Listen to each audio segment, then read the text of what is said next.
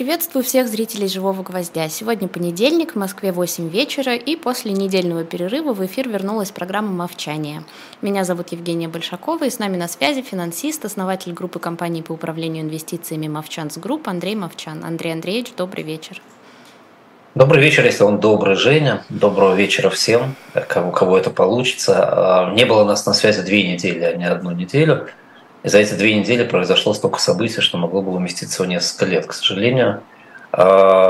И только мы в сентябре с вами обсуждали э, последствия теракта 11 сентября, и вот в Израиле 7 октября, э, фактически в субботу на прошлой неделе, произошел теракт, который по масштабу сопоставим с 11 сентября, а в отношении к населению страны Израиль, например, да, в 20 раз превосходит последствия того, что было в э, Соединенных Штатах Америки. Конечно, это страшная трагедия, и, конечно, э, очень многие из нас наверняка, да, и у меня лично есть э, люди, которых я знал, которые погибли, и очень многие жизни аффектов, да, многие люди сейчас ушли в военные части, непонятно, как будет развиваться ситуация дальше.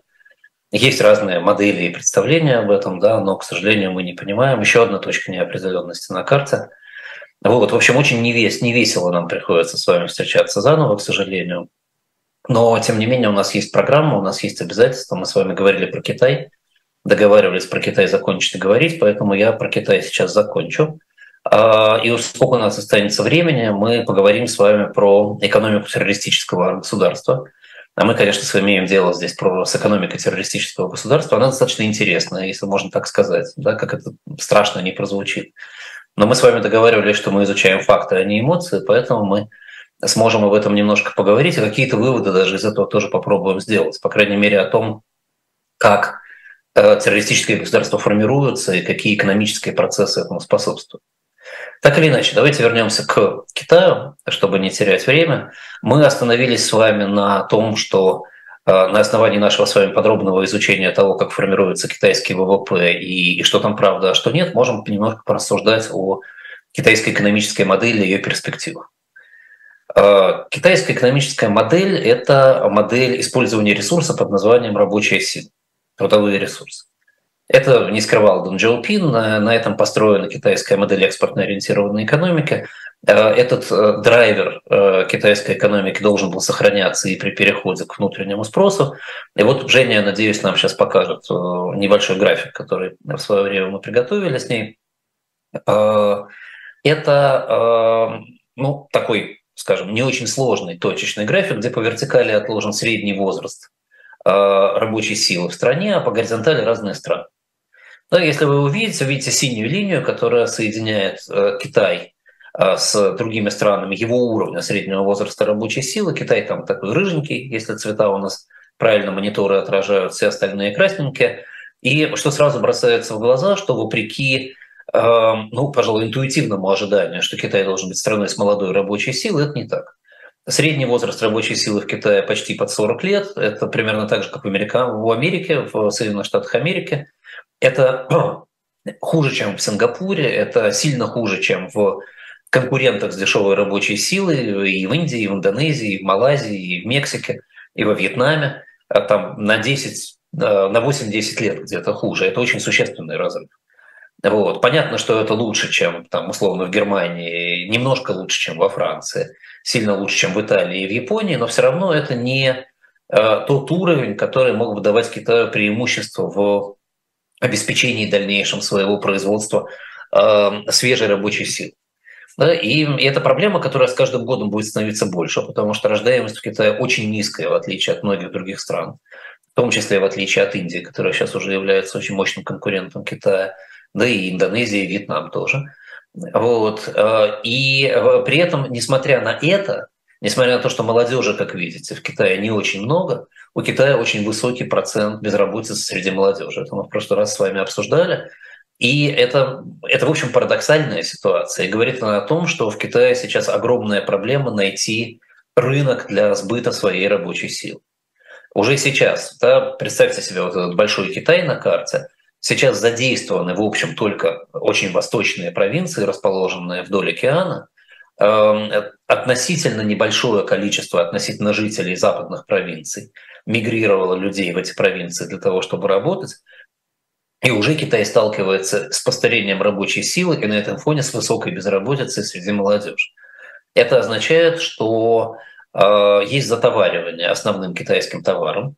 Ну и мы с вами понимаем, почему идет затоваривание. Потому что Китай на сегодняшний день обеспечивает ну и просто за счет насыщения рынков и за счет того, что автоматизация далеко зашла, обеспечивает потребности мира в своем экспорте.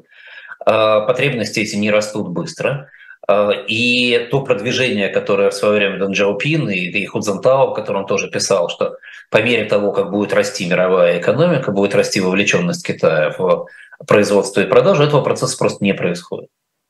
А, и э, если этот процесс где-то и будет происходить, то он, скорее всего, будет происходить не в Китае, он, скорее всего, будет происходить в странах, которые либо могут э, удешевить долю рабочей силы в производстве за счет автоматизации, либо за счет ее низкой стоимости.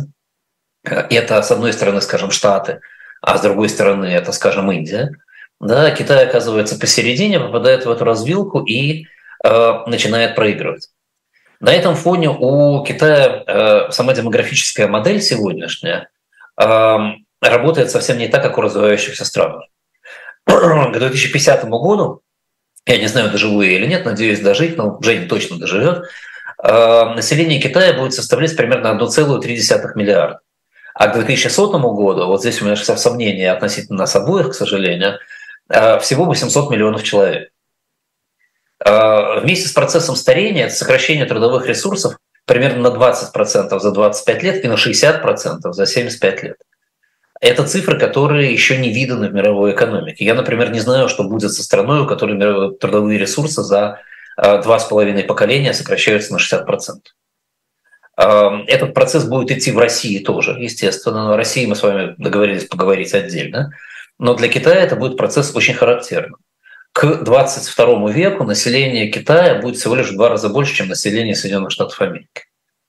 При абсолютно на сегодняшний день невероятном э, различии в производительности, если оно сохранится, да, если оно не уйдет за это время, э, Америка будет значительно более способна на производство, чем Китай к тому моменту.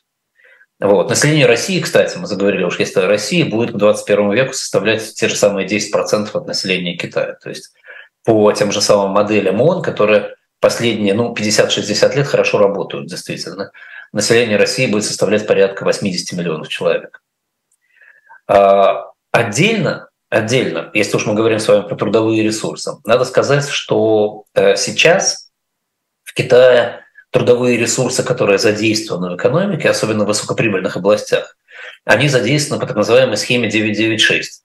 Я не знаю, не помню, говорил я об этой схеме или нет. Она очень принята в Китае, она формально считается нелегальной, а на самом деле она все время используется. 996 – это работа с 9 до 9, 6 дней в неделю. А, это, соответственно, на 80% больше, чем рабочая неделя назад. Теоретически, теоретически можно, уменьшая рабочий день для э, среднего китайца в высокоприбыльной области, задействовать больше рабочей силы и решить проблему безработицы.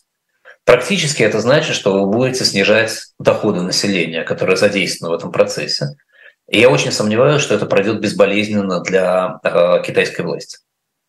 Что, в принципе, э, до 80% снизить доходы да, в течение обозримого промежутка времени – это очень серьезный удар по стабильности.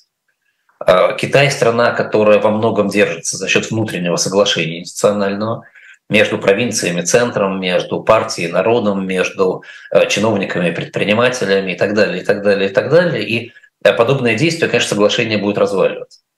А, и вряд ли э, партии и правительство смогут на это пойти, даже несмотря на то, что они, в общем, предпринимают такие вялые усилия, да, в частности, вот, так сказать, суд объявляет нелегальным такой график работы, но дальше, как видите, ничего не, ничего не происходит. Да, поэтому ситуация это будет сохраняться. Если новые поколения будут отказываться так работать, то они будут тоже оказываться в вилке между нежеланием так работать и нежеланием меньше получать. И эта вилка может очень серьезно повлиять на политическую стабильность в стране. Тут же совершенно в одном контексте с этим стоит другой показатель. Показатель урбанизации в Китае.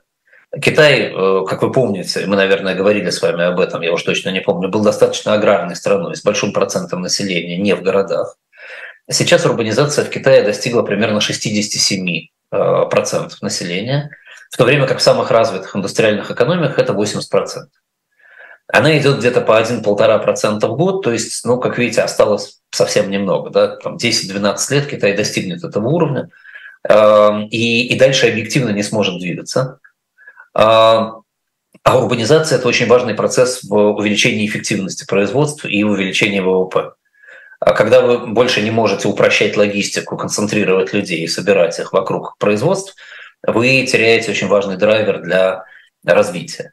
Плюс, э, естественно, э, остановка урбанизации будет э, очень сильно влиять на капитальное строительство. Капитальное строительство – это способ перераспределения в Китае фактически номер один. Капитальное строительство – это большая часть ВВП, мы об этом поговорим вот буквально через несколько минут, как это выглядит. И, конечно, когда урбанизация останавливается, то происходит резкий спад в капитальном жилищном строительстве. Это тоже надо учитывать.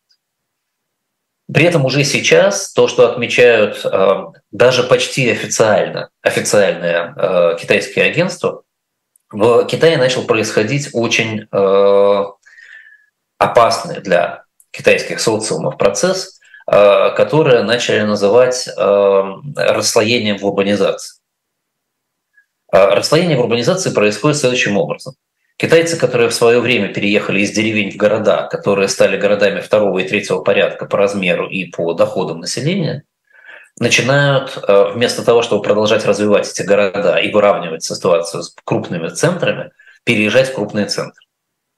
Такой переезд э, не очень много добавляет крупным центрам, потому что они уже достаточно населены и там уже безработица накапливается, но очень сильно мешает развитию городов второго, третьего порядка, в том числе потому, что оставляет их без рабочих рук, и в том числе потому, что эксплуатация недвижимости и вообще капитальных активов резко падает, и это значит, что их удельная себестоимость резко растет на, так сказать, на единицу эксплуатации. А, надо понимать, что все это происходит на фоне того, что планы, планы партии в Китае никто не может отменить и не отменяет.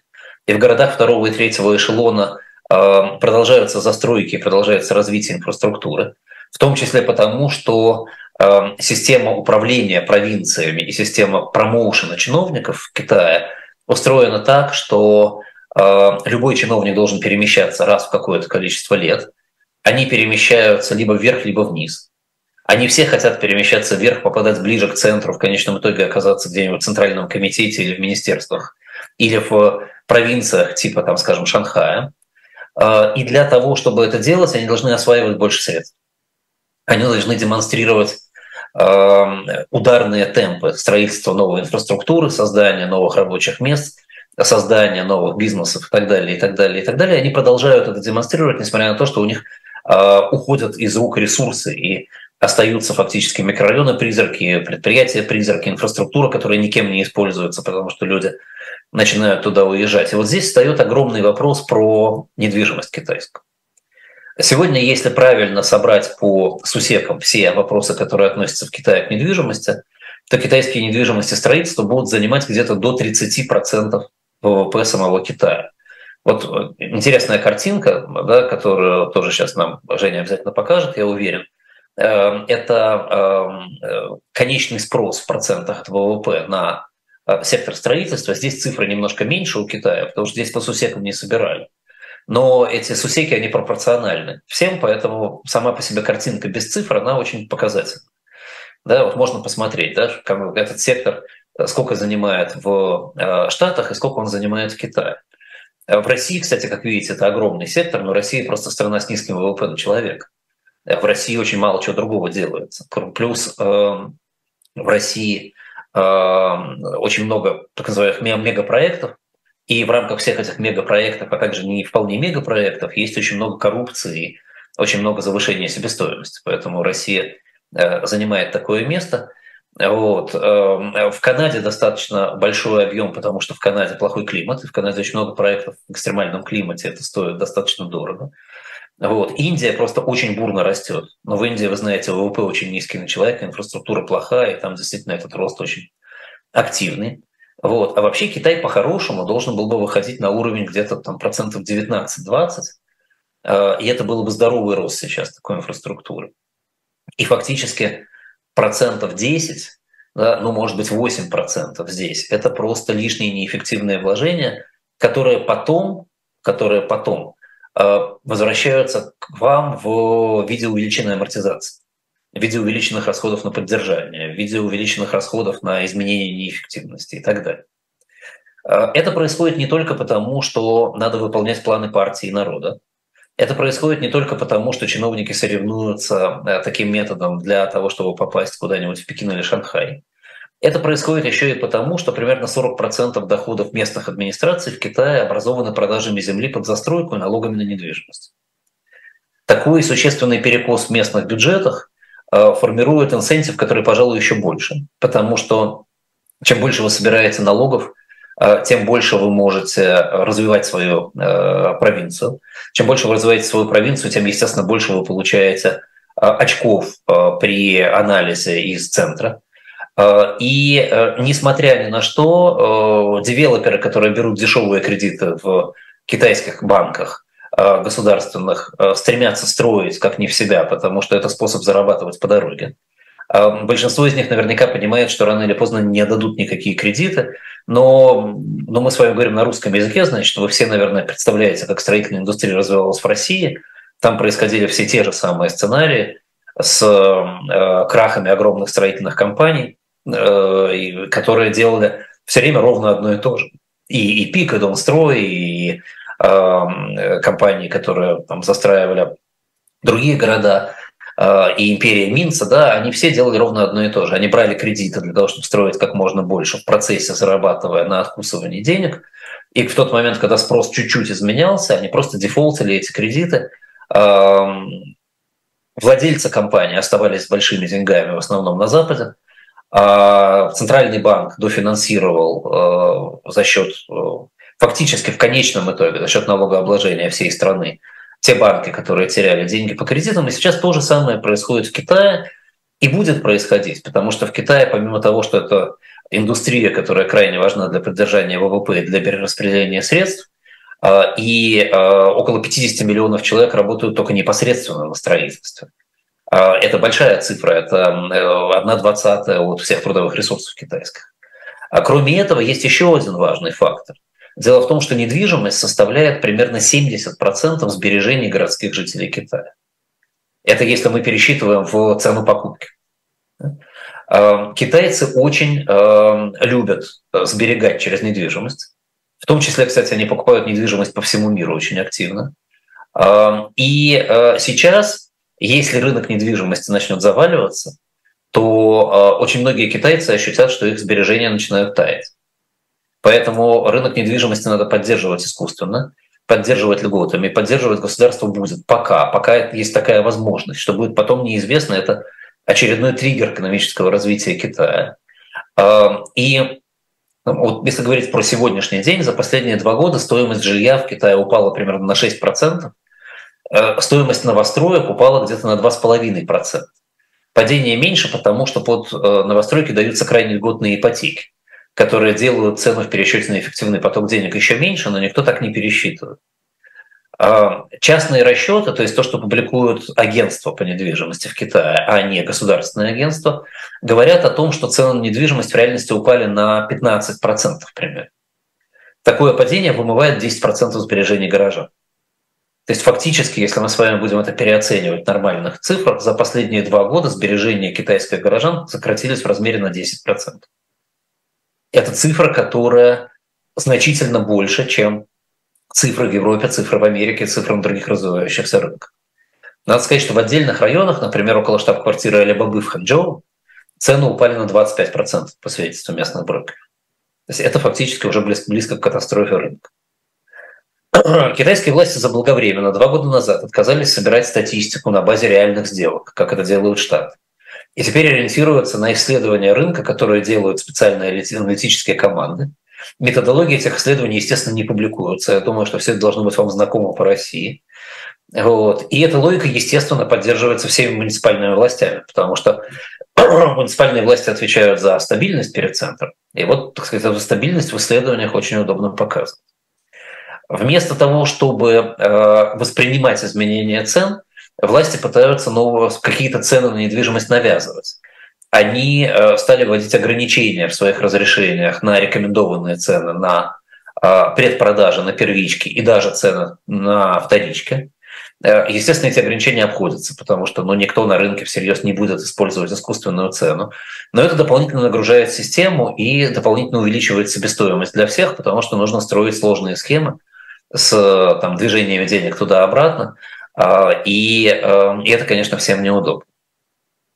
На этом фоне э, инвестиции в недвижимость в Китае упали на 10% в 2023 году. Э, это на э, минуточку на 200 миллиардов долларов. Китай – это большая страна. И составляют около 2 триллионов долларов. То есть, в принципе, э, движение несколько лет в таком же объеме может индустрию оставить просто без денег, обескровить. При этом нельзя сказать, что в Китае рынок недвижимости все это время был каким-то безумно большим или безумно активным. Если сравнивать со Штатами, например, в США сейчас в год строится полтора миллиона так называемых юнитов жилой недвижимости. То есть пространств, в которых может жить изолированный household, изолированная семья.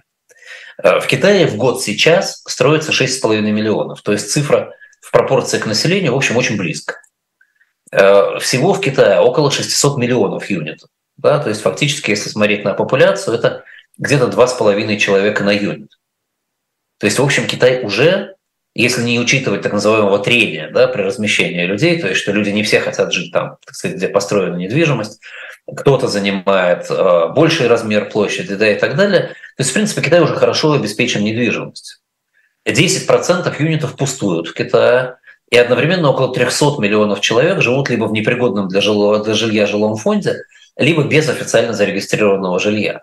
И это нас возвращает к разговору о том, что не получается развивать провинции, которые не являются промышленными, не находятся при логистических центрах, потому что развивать их можно было бы за счет ремитансов от э, океана и создания там своего внутреннего спроса, но недостаточно тех ремитансов, которые сейчас идут, потому что недостаточно migrant workers, которые сдвинулись с места, а больше их не сделаешь, потому что э, нет внешнего спроса. А Э, китайская экономическая политика не позволяет переориентировать рост на внутренний спрос и на внутренние провинции. И поэтому этот перекос будет продолжать оставаться, и поэтому тот факт, что эти люди живут в непригодном жилье, никак не будет приводить к э, кардинальному развитию. Э, при этом, ну, Китай социалистическая страна, и мы все хорошо знаем, что это такое. Можно было бы ожидать, насколько неэффективно строительство. Цифры, которые дают западные агентства, что в среднем расходы на инфраструктурные проекты в Китае на 30% превышают изначально бюджетно запланированные. За 10 лет общий объем этого превышения составляет более 9 триллионов долларов, то есть 4% ВВП в год. Это просто так называемые незапланированные превышения, что в переводе на русский язык э, означает э, нецелевым образом потраченные средства, средства, которые перекочевали в карманы Э, китайских чиновников или подрядчиков, и, и в основном, которые уходят постепенно за рубеж, и на эти деньги в западных странах в том числе строятся дома для китайцев. Многие китайцы переезжают за рубеж с этими деньгами и так далее. Сама эффективность расходов вообще сомнительна. В Китае Оксфорд, Оксфорд, как мы знаем, это институт, который очень лоялен к э, восточным режимам, очень любит Китай. Вот, тем не менее, Оксфордское исследование показывает, что 67% дорог в Китае не добирают примерно 40% трафика. То есть они построены на 40% шире, чем надо. А остальные 33% перебирают его примерно на 60%. Да, здесь 40 и 60 – сумма случайная, там могли быть любые другие цифры. Это, это не должно равняться 100, но тем не менее. Вот, на этих 33% э, дорог э, постоянные пробки, это затрудняет логистику. Вот. А, в принципе, в принципе, откуда, откуда берутся эти проблемы, да, тоже. Давайте вспомним соревнования чиновников. В погоне за развитием провинции распродавали, как мы уже говорили, земли под застройки, которые застройки делались в кредит от банков. Заемщики ничем не рисковали, в отличие от покупателей, которые правительство, правительство сразу ограничивало первый взнос снизу, и там достаточно большие деньги вкладывались. Вот, на вырученные деньги строилась инфраструктура.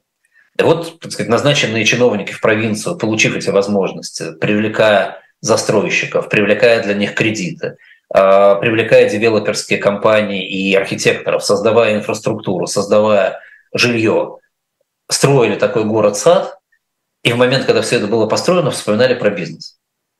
Что город не может жить без бизнеса. В городе должны быть и а, обслуживающие системы, и город должен чем-то занимать людей для того, чтобы они зарабатывали и э, за счет этого заработка в этом городе могли проживать. Э, про бизнес забывалось, потому что есть Центральный комитет коммунистической партии, есть пятилетние планы, есть планы по развитию бизнеса, и поскольку про бизнес забывалось, то огромное количество таких поселков и городов остались призраками, потому что там некому жить. Даже люди, которые изначально покупали там квартиры, в конечном итоге оказывались без работы. А, оказываясь без работы, они начали уезжать из города. А, бюджеты провинции перестали получать доход или стали получать значительно меньше дохода. Естественно, процесс остановился, ни о каком создании бизнеса искусственном уже речь идти не может. И, и все это, конечно, приносит достаточно серьезную отрицательную стоимость экономики Китая. А, держаться экономика Китая продолжает на экспорте.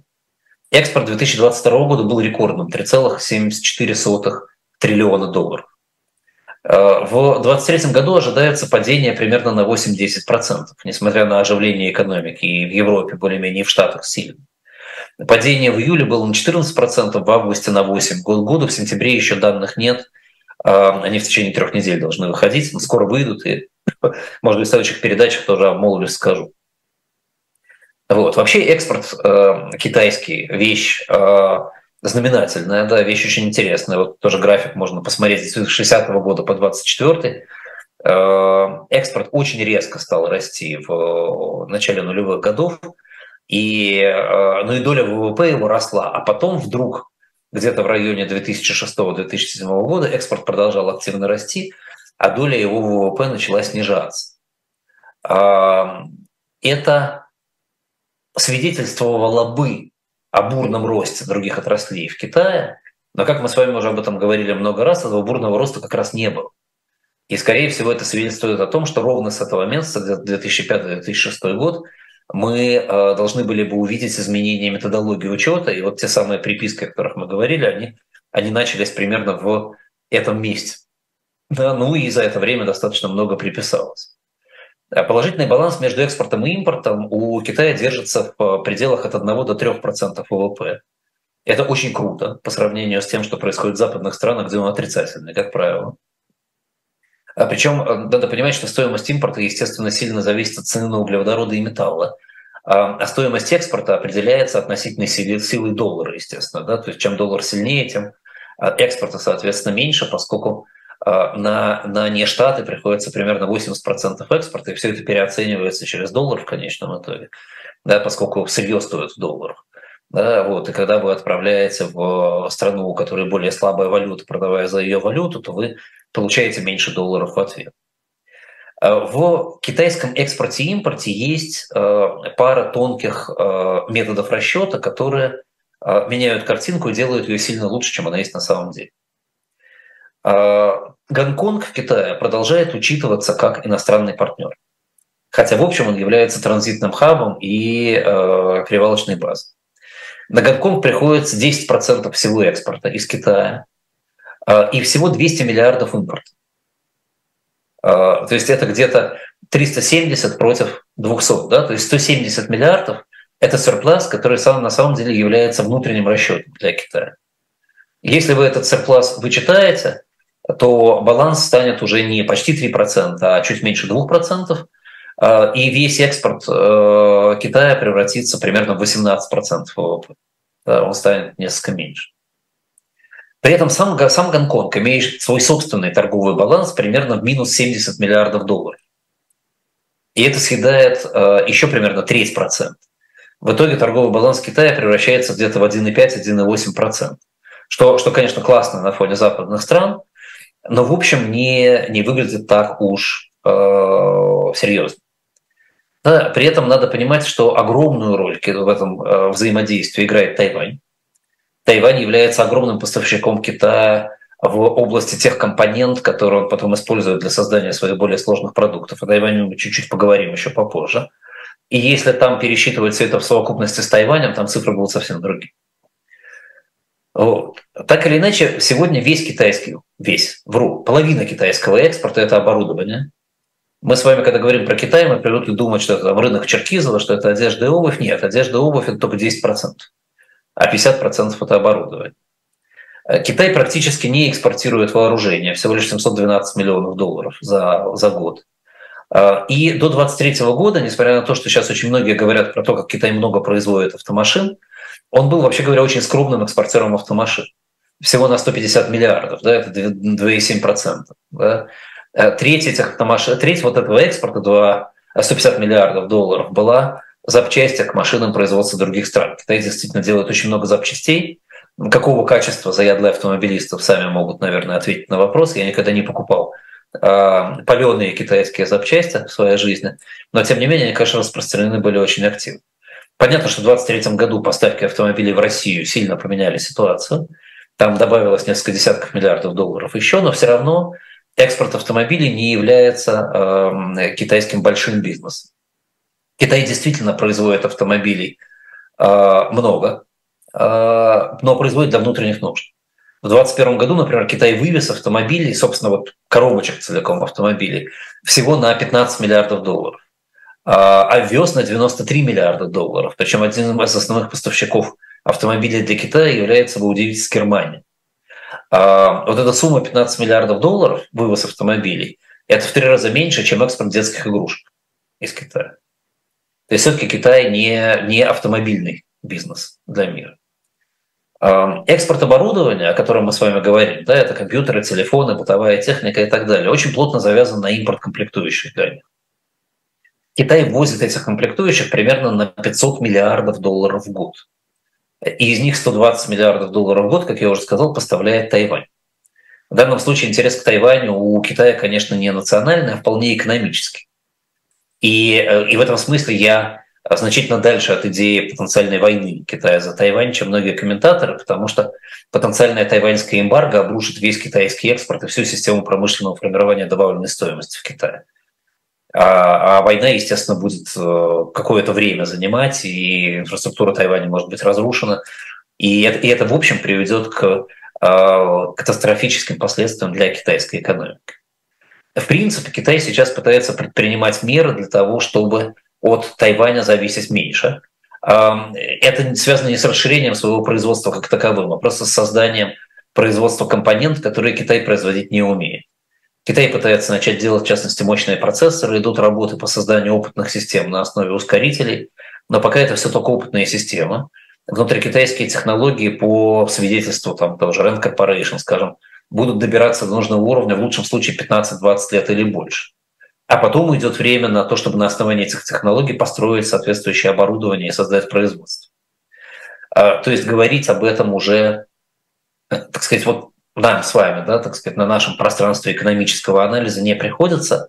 А вот о чем можно сказать здесь, это о том, что в области экспорта процессоров и других подобных систем Китай очень быстро утрачивает лидерство. У нас есть еще один небольшой график, 22 и 23 год – Эм, это, это месячные, ну, они примерно от месяца к месяцу никак не изменяются, да, месячные февральские данные э, по э, экспорту микросхем.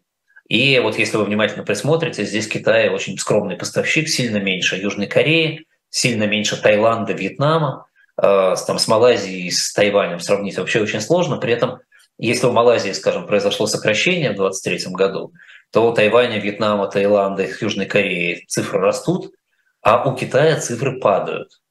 Так же, как у Малайзии, но только существенно более маленький э, скейл. Да, Китай перестает быть э, достаточно серьезным игроком в этой сфере. Э, вторая зависимость китайская от мирового рынка – это минеральное сырье. В 2021 году Китай потратил на сырье практически триллион долларов. Да, вот смотрите, мы с вами можем собрать его экспорт фактически из импорта. Да, это, так сказать, сложные приборы и комплектующие, и это минеральное сырье, это уже полтора триллиона. Да, и вот этот триллион долларов на закупки сырья и углеводородов. А, у Китая есть безусловное преимущество в том, что он может закупать их у разных поставщиков. и он манипулирует и политически в данном случае ценами для того, чтобы закупать их более выгодно. Но все равно это, это закупка, и все равно там сегодняшние цены, скажем, высокие на нефть – это проблема для Китая, которая от этого страдает, так же точно, как любые другие страны, которые нефть закупают. Как это ни странно для нас, Китай, так сильно населенная страна, фактически обеспечивает себя продовольствием. Все закупки продовольственных товаров укладываются в 200 миллиардов долларов. Для Китая это немного. И из этого четверть – это соевые бобы. Соевые бобы закупаются как корм для скота. Закупаются они практически все у Бразилии. А, и а, для Китая это не очень большой объем, а для Бразилии это очень большой объем экспорта. И это создает очень плотную связь Китая с Бразилией. Когда мы говорим про БРИКС, да, вот связь с Россией, понятно, она углеводородная. Вот связь с Бразилией у Китая, она через э, сою. Э, плюс Бразилия поставляет еще небольшой объем мяса э, в Китай, но это всего 10-15 миллиардов долларов в год. Это, это меньше, чем э, 50 миллиардов на э, сою. Вот. Э, и, и в этом смысле БРИКС не, не такая уже так сказать, бессмысленная конструкция, если мы вспоминаем о том, какие интересы у Китая в каком регионе и в какой стране. Вот. Не будет сои, не будет внутреннего производства мяса, и, соответственно, не будет продовольственной безопасности. И поэтому а, отношения с Бразилией для Китая крайне важны. Если мы говорим про а, покупателей китайских товаров, то основными покупателями являются, мы говорили, Штаты, а если это Канада и Мексика добавить, это больше 20% от китайского экспорта. Евросоюз закупает еще примерно 17% экспорта и является крупнейшим поставщиком Китая, это примерно 7-8% китайского импорта. А, и, и в Штатах и в ЕС ситуация с балансом одинаковая. То есть и Штаты и ЕС закупают больше, чем продают Китаю. И фактически Китай все время кредитует Штаты и ЕС в их валюте э, на покупки собственных товаров. А если бы не кредитовал, то покупки бы резко снижались, и китайская экономика оказалась бы под угрозой, поэтому Китай э, вынужден это делать. Сейчас примерно 400 миллиардов долларов в год составляет этот баланс. Эм, удивительно, что еще в 2014 году он был равен нулю. То есть это события развивались очень быстро. Э, и, и Штаты, и ЕС пошли на то, чтобы э, позволить себе такую жизнь в кредит на очень приличную сумму. Цифры эти, конечно, не так просты, как кажется. Здесь надо смотреть на них э, внимательно. Например, если мы ЕС, скажем, будем раскладывать на куски, то торговый баланс Китая и Германии практически равен нулю. А, Китай поставляет в Германию автомашины, как я сказал. Германия поставляет в Китай автомашины. Китай поставляет в Германию в основном компьютеры, да, и они более-менее друг с другом торгуют одинаково. Основное же отрицательное сальдо приходит, как это ни странно, от Нидерландов. С нидерландские компании закупают у Китая очень много товаров, а, чтобы а, очевидным образом потом дальше их перепродавать. Нидерланды – это огромный холдинговый хаб – и здесь, наверное, есть рука и самих китайцев, которые основывают компании в Нидерландах для того, чтобы с налоговой точки зрения выгоднее работать. И глобальные торговые дома. И, естественно, это идет не только в ЕС, но и вовне ЕС. То есть реальный баланс ЕС-Китай значительно меньше. Но здесь уже дальше очень сложно проследить, что происходит, и это точно не укладывается в наше с вами время, а, которое мы можем на это потратить. А дальше среди э, импортеров идут Япония и Южная Корея, примерно по 5%. Ну и Россия, которая очень много говорит об эксклюзивных отношениях с Китаем, она имела 2% в 2021 году, сейчас она приближается где-то к уровню Японии, где-то к 5%. А, фактически в области импорта страны, дружественные США, составляют больше 50% от импорта из Китая. Э, да, э, от импорта в Китай, прошу прощения. В частности, но помимо всех остальных стран, о которых мы говорили, Австралия поставляет 7% импорта в Китай. В основном это сырье. Сами Штаты 8%, Япония, Южная Корея вместе 16%, ЕС 7%. Да, то есть Китай так или иначе и экспортом, и импортом абсолютно намертво завязан на э, европейский и американский экономический блок, и плюс еще очень сильно завязан своей экономической моделью, которая продолжает оставаться моделью развития за счет э, экспортно ориентированной экономики. У Китая огромные резервы. Э, четверть этих резервов размещены в американском долге. Э, наращивание резервов в американском долге и вообще наращивание резервов прекратилось в 2014 году. И несмотря на рост торгового профицита, сейчас они на 25% меньше, чем тогда. Да? То есть они были 4 триллиона, сейчас они 3 триллиона. Китай активно теряет резервы. Естественно, доля долларовых резервов у него потихоньку сокращается, но здесь тоже не надо обманываться. Э, здесь надо понимать, что то время как госрезервы в долларе у Китая сокращаются, частные резервы банков и корпораций в долларе увеличиваются. И общий объем э, держания американского доллара Китаем едва ли не растет. Плюс, естественно, э, остаток резервов, да, сейчас 58% китайских резервов деноминировано в долларе, я прошу прощения, а, не, не на ту цифру посмотрел, 40% китайских резервов деноминировано в долларе, на 2019 год их было 58%, но остальные резервы размещены в фунтах, евро и йен.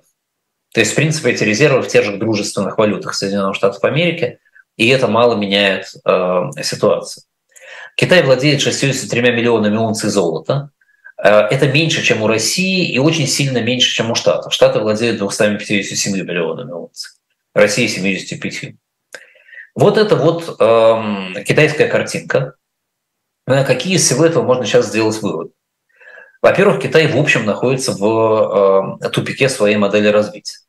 Наращивать экспорт быстрее роста экономики развитых стран Китай не может.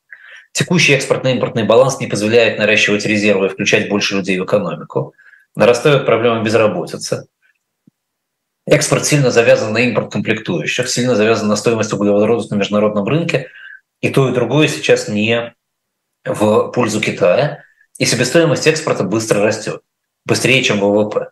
Попытки этому противостоять могут быть опасны с точки зрения социального спокойствия, потому что основная себестоимость здесь – это зарплаты. А зарплаты очень сильно перекошены в сторону промышленных районов и центров создания экспортной стоимости. Там они уже очень высокие. Их практически невозможно наращивать и практически невозможно с ними конкурировать с другими развивающимися странами. Э, ставка Китая на использование больших сбережений домохозяйств через госдолг в развитии экономики оказывается явно неэффективной. Э, сейчас создана основная инфраструктура, создана достаточно хаотично, развитие является сейчас очень дорогим, и с этим надо как-то завязывать, но как непонятно, потому что в создании инфраструктуры задействовано слишком много людей, слишком много интересов, в том числе интересов чиновников региональных. Проблема неравенства регионов никак уже не решается и усугубляется со временем. И с этим китайцы тоже ничего не могут сделать. А, фактически Китай сейчас существует и развивается благодаря сотрудничеству с развитыми странами и тому, что с 2014 года их позиция по своему торговому дефициту была очень расслаблена. Сейчас мы видим некоторые признаки того, что эта позиция становится более сжатой. В том числе очень горячий рынок труда в Америке показывает, что американцы двигаются в сторону большего а, внутреннего производства, больше самодостаточности и более блоковой экономики. И если это будет меняться, то у Китая будут нарастать еще и а, дополнительные проблемы. При этом общие показатели, которые Китай рапортует, кажутся а, завышенными и включают в себя большой объем неэффективности, которая скрыта внутри этих показателей и выглядит как а, что-то позитивное, в то время, когда а, на самом деле это не мультиплицирует ВВП. В общем, если все это принимать во внимание, то есть ощущение, а, что где-то в течение 10 лет Китай может перейти к называемому японскому сценарию. Если очень многие зрители скажут, а что такое японский сценарий, мы обязательно к этому вернемся про японский сценарий стагнации 90-х нулевых годов расскажу. Это очень интересный пример того, что бывает с экономикой, когда наросли дисбалансы. А, и если это произойдет, то у Китая этот сценарий будет еще амплифицирован тем, что у него очень высокая неэффективность социалистической экономики. В общем, в принципе, не исключен вариант, что Китай из а, локомотива мировой экономики, чуда и быстрорастущей страны превратится в больного мировой экономики и в проблему для мировой экономики уже в течение 10 лет. Вероятность этого не 100%, вероятность на горизонте 10 лет ничего не 100%, но э, этот э, вариант надо предусматривать надо держать его в голове. И, конечно, этот процесс, когда он начинает происходить, он прежде всего, как изменение погоды, да, как приход нового погодного фронта сопровождается бурными явлениями в атмосфере. Здесь будут бурные явления в экономике, большие дефолты, резкие движения рынков, резкие изменения законодательных основ экономики, серьезные протестные действия внутри страны и так далее, и так далее, и так далее. Это вполне возможно в Китае уже на горизонте ближайших лет. Вот, это вот про, про Китай. Э, там подробно, долго, но э, зато, наверное, всеобъемлюще. Все как мы любим, да. Ну, хорошо, если мы любим, да, окей. А, а теперь все-таки давайте начнем разговор и, и продолжим и закончим его в следующей передаче через неделю. Начнем разговор про яркий пример такого неприятного, мягко говоря, образования, как террористическое государство. А говорить мы, естественно, будем про так называемый газострип, полоса газа, или в России принято это называть сектор газа. А, эта территория примерно 7 на 40 километров, то есть где-то половина крупного города по своему размеру. На побережье Средиземного моря а, чисто географически, если вы не очень себе это представляете, но мы чуть позже карту покажем, но так сейчас, чтобы просто представить, это э, южнее Израиля и севернее Египта. Это кусочек территории, который располагается между этими двумя странами. На этой территории проживает, никто не знает на самом деле точно, сколько человек. Во-первых, потому что их не очень хорошо считают. Во-вторых, потому что в целях получения международной помощи, э, безусловно, существует массивная приписка к количеству населения, но условно считается, что проживает чуть больше двух миллионов человек. То есть на территории половины большого города проживает примерно половина большого города. А для мира это уникальная конструкция по многим параметрам. Во-первых, это как бы город-государство. Таких в мире не очень много. Во-вторых, это непризнанный город-государство, чей статус никто на самом деле толком не понимает и не может понять. И ни одной нормальной бумагой, ни одним нормальным международным соглашением никакой статус этой территории не закреплен. И, наконец, в-третьих, с 2007 года, то есть в течение 16 фактически лет, эта территория, ну теперь уже можно сказать в прошедшем времени, управлялась террористической организацией. Организация, которая во всем мире, ну, во всем мире ничего не бывает, да, в большинстве стран мира была официально признана террористической организацией. А, история а, этой территории начинается а, именно как этой территории. Да, правильно ее начинать, наверное, с 1917 года. В 1917 году была написана так называемая декларация Бальфура, английский документ, выигрывающая Первую мировую войну Англия вместе с союзниками. Прошу прощения готовилась к реорганизации всех владений, проигрывающей войну Османской империи в рамках раздела Ближнего Востока. И, ну, понятно, почему это нужно было, потому что британцы не хотели, чтобы Османская империя могла пересобраться опять. Им нужно было создать как можно больше независимых э, кусков, которые бы развивались сами по себе. Вот эта декларация в рамках этого большого процесса раздела Ближнего Востока обозначает интенцию создать в Палестине государство для евреев. Никакого, как вы понимаете, Холокоста тогда не было, никакого массового переселения тогда не было. То есть это, это не ответ на Холокост, это некоторое общее решение, которое было поддержано в свое время и Лигой наций, и Э, другими странами выделить для э, еврейского населения свою территорию. В этот момент э, на всей территории так называемой Палестины, то есть западнее реки Иордан, южнее, севернее Синайского полуострова и южнее Ливанских гор, проживало примерно 60% мусульман, 30% евреев и 10% христиан. В основном мусульмане сами по себе, да, так получилось случайно, жили на юге вдоль моря и на востоке вдоль Иордана. А евреи, соответственно, жили на, на севере вдоль моря и в центральной части этой территории. Население мусульманское а, этих территорий было невероятно пестрым. А, было оно пестрым просто потому, что а, из разных мусульманских стран постоянно шли волны миграции, связанные с тем, что в этих мусульманских странах случались какие-нибудь катаклизмы и катастрофы. А, население южной части Палестины формировалось в основном за счет выходцев из Египта. А, каждый раз, когда в Египте наступал голод, в Египте регулярно наступал голод, люди оттуда переселялись в Палестину. Это происходило там, в 18-19 веках активно. Они привозили с собой а, рабов суданцев. А Судан, вообще говоря, был частью Египта в те времена. И, и суданцы, соответственно, тоже оседали там. Туда же бежали мусульмане из Алжира, Э, от постоянных военных конфликтов в Алжире. Э, в какой-то момент, когда Турция потеряла в 70-е годы 19 века Балканы, боснийские мусульмане перемещались туда. И, в общем, там образовывался такой, э, как бы такой пестрый состав различных мусульманских семей. Так, что-то много сегодня говорю, очень сухо.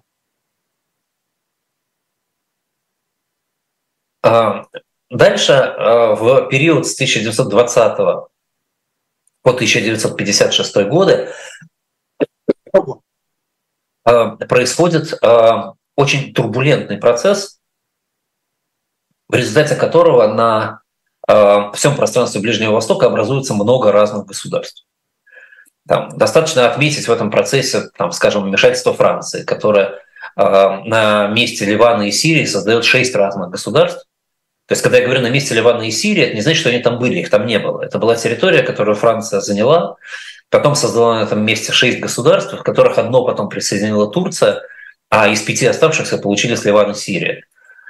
И то не сразу, потому что Сирия в какой-то момент присоединилась к Египту в одно государство, а потом отделилась от Египта и стала государством Сирии. Египет получил за это время независимость, разделился с Суданом, э, с последующей гражданской войной в Судане, в последующих революциях в Египте, сперва свержение монархии, потом свержение гражданской власти военной и так далее. Образовывался э, хашемитский Иран, э, Ирак, прошу прощения, в котором потом произошла революция, спонсированная Египтом, в которой военное правительство свергло хашемитов. Иран со своей революцией. Вот различные попытки учреждения совместных территорий. На Аравийском полуострове шли войны между а, там, Саудовской Аравией, которая становится Саудовской только в 1932 году, а до этого она не была Саудовской Аравией. А, фамилия а, там, Саудов захватила Аравию в 1932 и Иордании, которая в те времена была Трансиорданией, которая занимала тоже другую территорию, потеряла свою территорию, часть вот войн Саудовской Аравии и так далее. Про Эмираты, Бахрейн, Оман, мы с вами говорили уже, да, как они образовывались, это тоже был процесс в те, в те же времена. Вот. А уже почти в самом конце этого процесса, в 1947 году, это, наверное, все знают, в ноябре он принял решение, принял решение а, о формировании двух государств на территории Палестины. Государство для евреев и государство для проживающих в Палестине арабских граждан. Вот здесь самое время, мне кажется, поднять на экран ту карту, которая у нас есть да, и, и сейчас я буду объяснять, что на этой карте нарисовано. Значит, э, синим цветом, получилось, да, показать нам, да? Синим цветом на этой карте нарисована территория, которая была выделена для э, государства евреев. Все остальные цвета – это территория, которая выделена для государства арабов. Ну, мы с вами люди разумные и взрослые, и посмотрев на эту карту, мы, наверное, с первого взгляда можем понять, что такие государства существовать не могут, в принципе, в природе. Такие государства могут существовать тогда, когда в мире воцарились э, э, мир, спокойствие, всеобщая дружба, всеобщая любовь и процветание. Никто никогда ни на кого не нападает, никто ни с кем никогда не соревнуется. А, а, а здесь на фоне воюющего Ближнего Востока, а 47 год, это только, так сказать, закончилась война недавно, Вторая мировая, и все страны Ближнего Востока фактически находятся в конфликте друг с другом. И дележка все еще продолжает происходить и будет долго происходить. Да, видите, страна, которую можно разделить на три части, там, ударом одной э, пехотной роты, да, существовать в природе не в состоянии.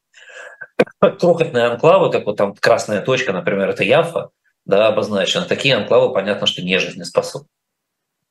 Естественно, э, в этой ситуации, в момент, когда эта карта публикуется, и арабские поселенцы этих территорий, и еврейские поселенцы этих территорий решают, что эту проблему необходимо исправить любой ценой. А цена там одна, просто с оружием в руках постараться э, изменить эту карту как-то так, чтобы государство, которое будет образовано, было э, хоть как-нибудь жизнеспособным. Евреи при этом, которые были значительно более консолидированы в этой ситуации, создают свои единые государственные органы – и даже э, голосуют за провозглашение независимого государства в соответствии с мандатом ООН. Кстати, голосование э, победило э, 6 из 10, да, то есть 6 было за, 4 было против. Это с минимальным счетом. Немножко, еще немножко, и Израиль не был бы образован.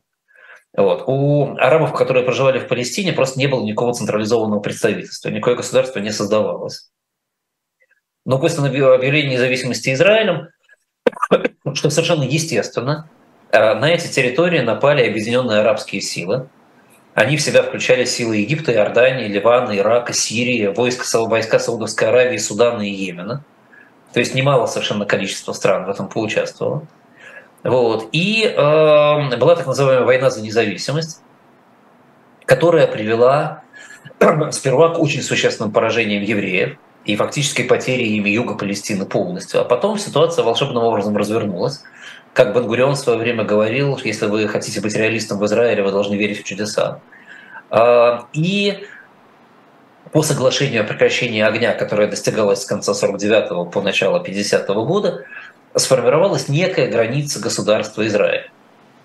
А, эта некая граница государства Израиль выглядит как на той же картинке, смотрите, все, что не закрашено зеленым цветом. Вот. Ну и еще там малиновый цвет есть, он тоже туда не вошел. Да, это, это Восточный Иерусалим. Вот, значит, все, что не закрашено зеленым цветом, а, получилось государством Израиль.